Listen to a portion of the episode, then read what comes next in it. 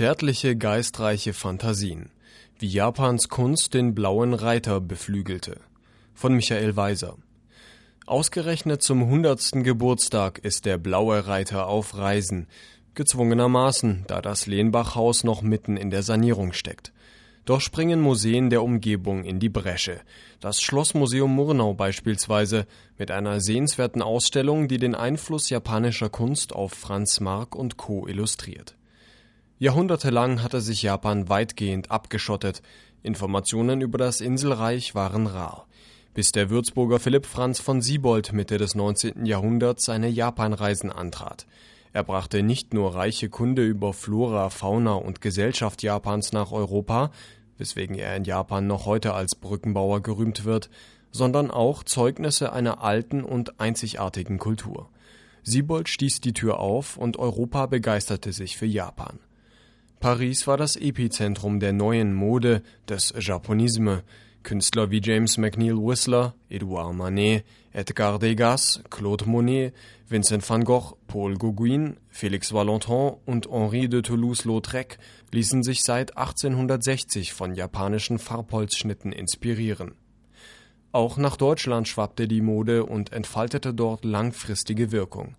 1885 richteten die Münchner im Glaspalast die erste Ausstellung japanischer Kunst aus, und noch über 20 Jahre später ließen sich die Pioniere des Blauen Reiter von den klaren Linien der Japaner, ihrem Hang zur Abstraktion, ihren seltsamen Farben, ungewöhnlichen Bildausschnitten und ihrem situationssicheren Zugriff auf Szenen des alltäglichen Lebens in Bann schlagen der Verleger Reinhard Pieper, der 1911 den Almanach Der blaue Reiter edieren sollte, schwärmte von den Farbholzschnitten, den Bildern der fließend vergänglichen Welt, den Ukiyo-e.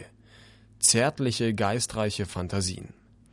Wassili Kandinsky sah Werke von ungewöhnlicher Großzügigkeit und Abstraktion in der Behandlung von Formen und Farben, die ganz und gar einem eigenen, von rein künstlerischem Temperament diktierten Rhythmus gehorchen.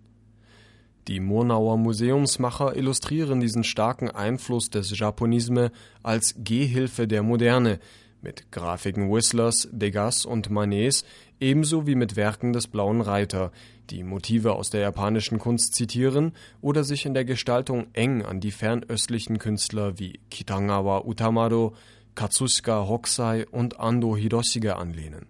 So sieht man eine Variation eines japanischen Holzschnitts von Franz Marc oder ein Stillleben mit Strauß und Buddha von August Macke.